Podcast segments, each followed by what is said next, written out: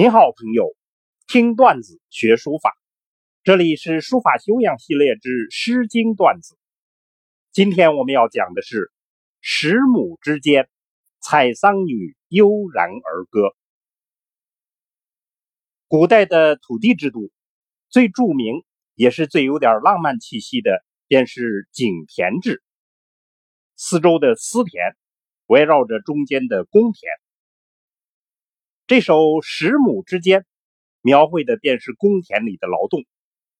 那遥远而又虚无的井田，在这首诗里复活了。十亩地的桑林里，浓绿掩映之间，走出仙女般的采桑者，而仙鱼身影飘来的，便是他们彼此之间的呼唤吆喝。采桑女叽叽喳喳走出十亩桑林。他们要收工回家了，一阵自发的喜悦悠然唱起了歌来。所有的人都加入了这发自内心天籁般的歌声，唱的就是此时此刻、此情此景、桑田内外桑者的心绪、口里的话语。古今中外，所有歌颂劳动。歌颂美女的名作，大约在这首小歌谣面前都会相形见绌。我们就来细心听听采桑女的歌声吧。十亩之间，意思就是十亩桑田之间。这首诗唱的内容极其散淡自然，就是眼前的景，身边的事。但显得悠然自得。十亩之间兮，桑者咸咸兮。十亩桑林之间啊，采桑女多么从容悠闲啊！行于子还兮，将要和你一起回去了啊！以上这三句便是第一段歌。一天的劳作要结束了，马上要走出桑林，与姐妹们说说唱唱回家去了。事情简单，但内心的喜悦情不自禁。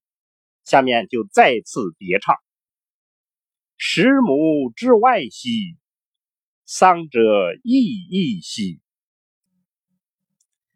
十亩桑田之外啊，采桑者何乐融融啊！行于子还兮，将要和你一同返回了啊！整首诗内容再简单不过了，就是一群采桑女要收工回家了，哼哼唧唧，大呼小叫，其悠然自得之情溢于言表。诗中情感的一个明显的标志，便是“兮”字。一句一个“兮”字，有点像《楚辞》。相信这就是当年采桑女每天收工时候唱的歌谣。只可惜曲调已经失传，我们只能从字面来猜测那种悠然自得的喜悦了。与十亩之间这种悠然而歌类比，我们可以举书法中怀素苦笋帖。有人要送苦笋和茶叶来了，这两样东西对于禅僧便是至味，就是最佳的美味。大家都知道禅茶一味的说法，那么苦笋的性状与茶相似，都是与佛道中人有特别之缘。所以怀素一高兴，欣然就写下了“苦笋即名异常佳，乃可敬来怀素白”。这样两行字，与十亩之间一样，苦笋帖的内容也非常散淡，但悠然而歌的情状跃然纸上。这种悠然而歌的美，怀素是如何表现出来的呢？首先是总体风格的把握。怀素的经典是醉酒狂草，其突出特点概括两个字，便是。狂鬼，癫狂而又诡异。而苦笋帖在他惯常风格之上，表现了一种轻逸之态，就是清淡飘逸之态。很显然，作者在追求一种古雅淡泊的意趣。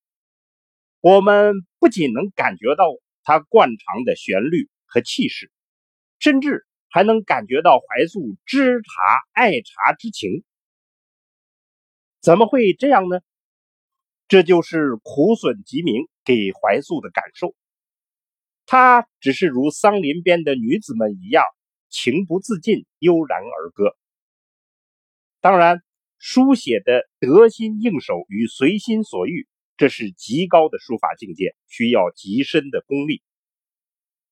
其次，在具体的技法上，苦损帖两行对称的布局，与十亩之间的两行叠唱。几乎是一样的技法。